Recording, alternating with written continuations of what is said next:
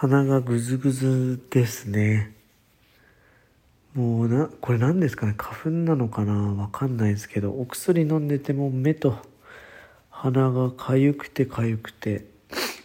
今日4月の20日ですけどね。薬飲んでてこれだとどうしたらいいのっていう感じがしますね。昨日は4月の19日古川祭りおこし太鼓の日だったんで家族みんなで遊びに行ってま友達のお家で少しお世話になったりもしてですね。楽しかったですね。おこし太鼓の打ち出ししっかり見れたし子供たちは友達といたからもう退屈せずにうん、最後まで楽しくね遊べたみたいでよかったです。T 先生がおこし太鼓出てるんですけどちょっと会えなかったですね。どこにいたのかなって思いながら。あのファブカフェのゆうこちゃんにファブカフェのスタッフのゆうこちゃんに、えっと、うちのスタッフさんがトンボトンボってあのこう綿棒みたいなのでっかい綿棒の上に登ってえ腹筋で、えー、体を支えてですね手を四方に広げるトンボっていう、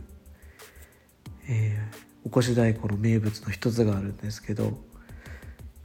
そのファブカフェ飛騨のスタッフの人たちがトンボやってるとこ見てよって言って動画を見せてくれたらその、えー、スタッフさんが登るところの足元にですね D 先生がいるのを見てああ D 先生いるってなってちょっとうちのスタッフを見てよって言われながらもう3人分見せてもらいましたけど社長さんとかですね。D 先生がいつも足元でいるってそっちばっか見てましたね。ちょっと近々 D 先生はおこし太鼓終わったのでそろそろ収録しましょうって言って言ってるのでまたそのね古川祭りの話とかいろいろできたらいいなと思ってます。えー、今日は今子供たちと奥さんが祭りに行ってるんで自宅の2階の吹き抜けのところにビーズクッションを置いて、えー、そこから配信してます。ちょっと声が反響してるかもしれないですけどすごい景色が良くて気持ちが良くてですね。前はこの吹き抜けできたばっかりの時は少し子供たちが怖いって言ってたんですよね。あの怖いっていうのは吹き抜けもしかしたら落ちちゃうかもしれないなっていうのがあったんでよしネットを貼ろうってなって貼ったのがこの間の火曜日かな。なんかねもうちょっと早く届く予定だったんですけど業者さんが日程間違えて本当は4営業日以内に送りますっていうので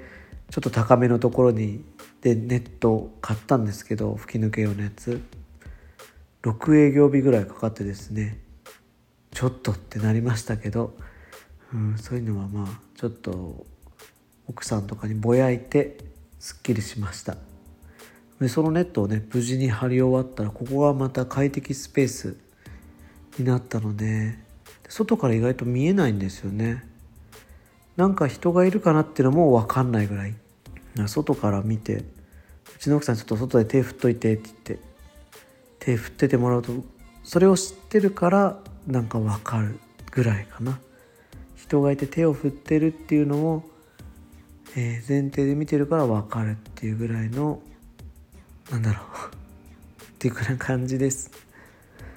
まあここからね今子供たち帰ってくるの待っててまあそれまで収録しようかなと思って今こうやって喋ってるんですけど。はいじゃあそろそろ今回も始めていきたいと思います。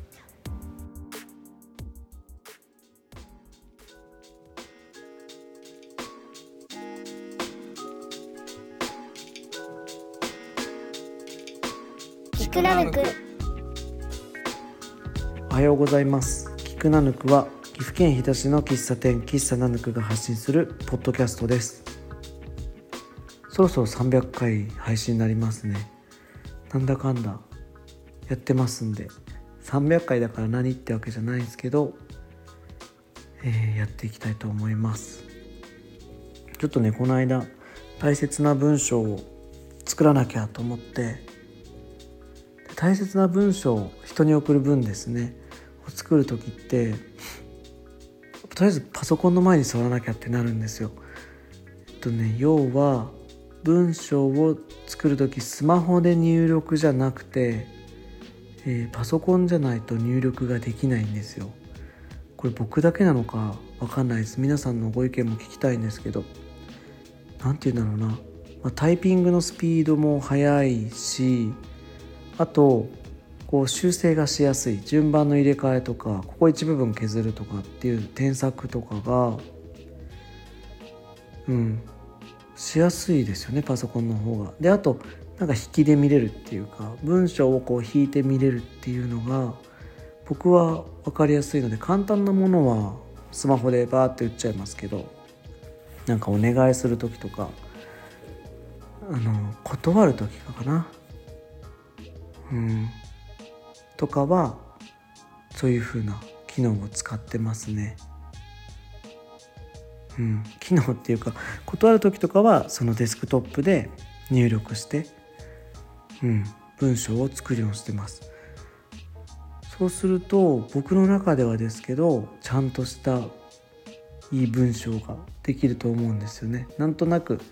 申し訳なく思ってるっていうのがいやらしくない程度で出るとか、うん、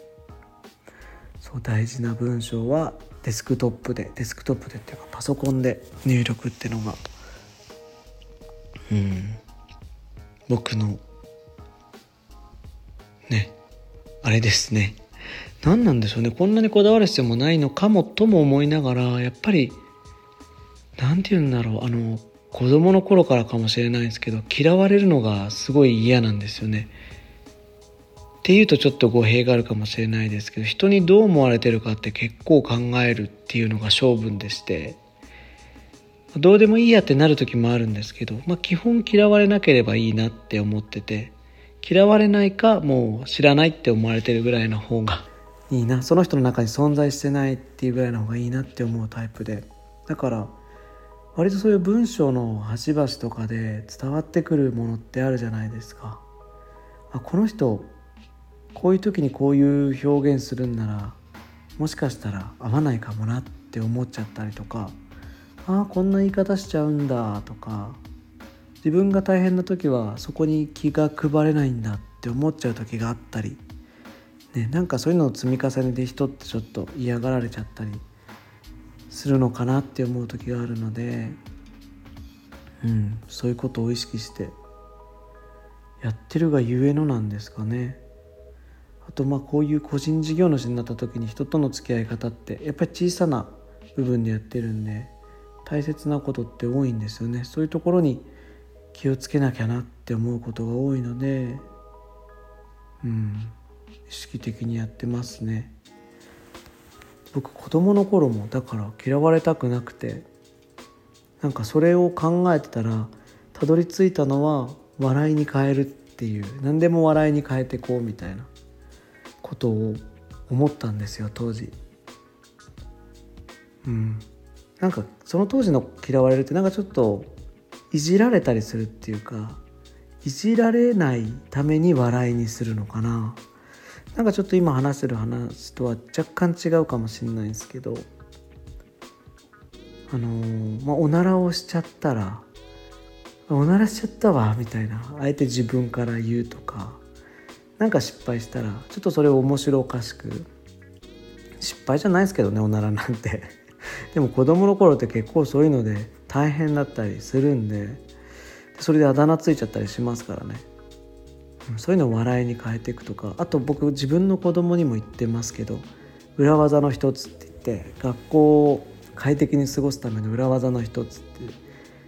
ていうのが僕はあのお腹壊しやすいんでよく学校でもね致し方なくトイレに行かなきゃいけない時があるんですよね。で小学校の時のトイレ大きい方って割と休み時間で行くとハードルが高いんですよ。まあそれこそしょっちゅう行ってるとあだ名つけられちゃうかもしんないし今はねそういうのないかもしんないですけどうん気にしてたんででただ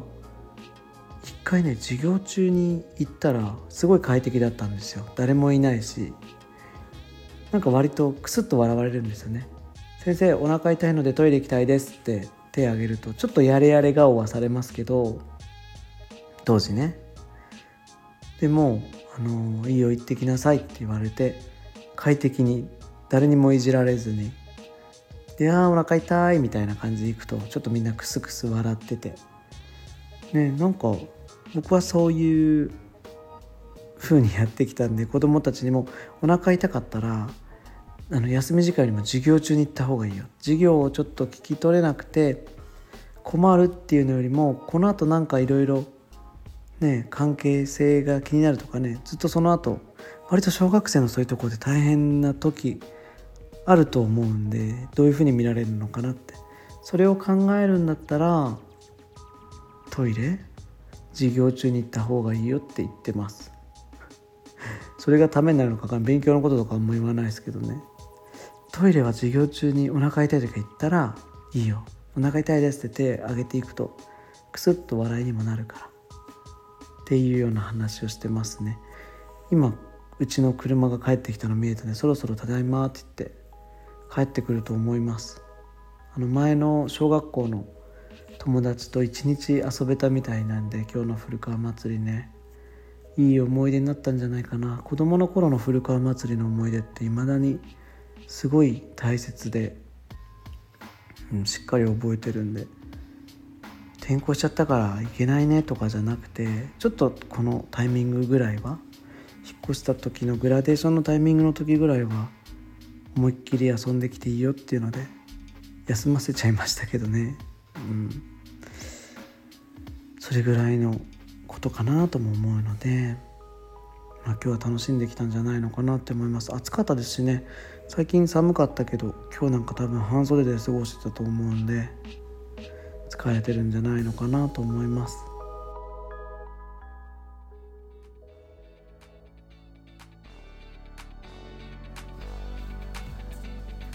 はい。今みんな帰ってきたので5時半ぐらいだったけどそこから奥さんとですね明日のハンバーグの仕込みを今ナヌクでして家に帰ってきました。今6時15分ぐらいですね。で子供たちはその間に、えー、チャマが揚げパンが大好きなのでただ揚げパンって粉がきな粉がいっぱいついてるんで外で食べようって言って外で食べて今まだ子供たちは外で遊んでいます。で僕はお風呂を今ために戻ってきてえ収録の続きをしてるって感じですね。今6時過ぎても子供たちは外で遊んでるしだいぶ生活変わったなと思うし、うん、夕方に仕込みができたりとか前は営業時間後にやったりしてたんでそれ終わらないと家に帰れないとか家のことができなかったりしたんですけどこうグラデーション的にいろいろできるのはいいなって思うし今この隙間時間でね収録もできてるんでいいなって思います。でねアレクサ入れたんですよ家に。最初スピーカーだけ入れてであの音楽をかけてもらったりしてたんですけどやっぱりスマートスイッチですか？欲しいなって思って、えー、ハブスイッチハブっていうのかな？スイッチボットのハブを買いまして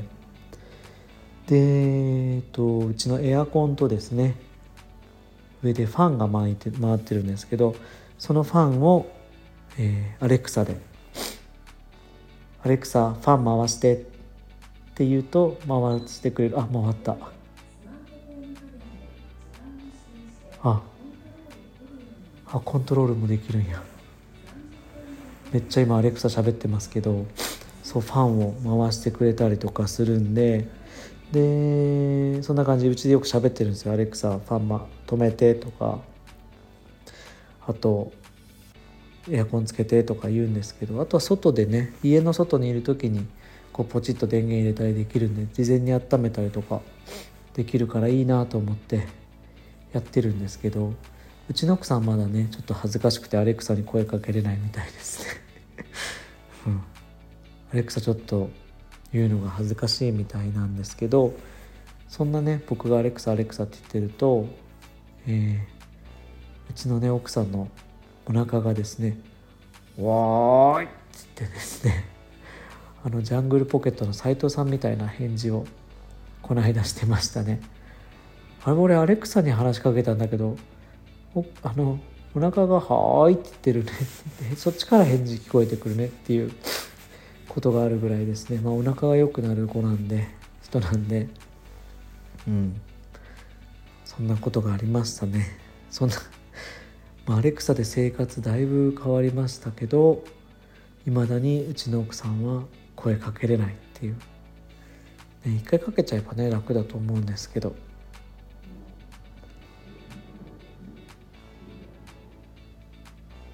何の音からなんか外から音がしたので行ってこようかなと思います。お風呂の音かな。ちょっとこのまま行ってみよう。お風呂が上手にこの間ね溜めてたら線が開いてたってことがあったんでまたやっちゃってると怖いんですけどあお湯は綺麗に張ってるので大丈夫ですね。でもこうやってなんか実際にこう行って進んでいくと、まあ、お風呂なんでねちょっとこれ声が。はうってあのはうってるんじゃない？ちょっとエコーかかってますけどブレアウィッチプロジェクトみたいな感じで。ね。全然なってないか。はいそんな感じですね。えっ、とナヌクのハンバーグ。ね。滑り出しはですねちょっとスローだったんですけど最近は忙しい日が多くて。なんかハンバーグ忙しい感じで人気もあるんでぜひぜひ皆様も食べに来てください。あとはないかな。そんな感じかな。はい、えー、聞いてくださってありがとうございました。終わりです。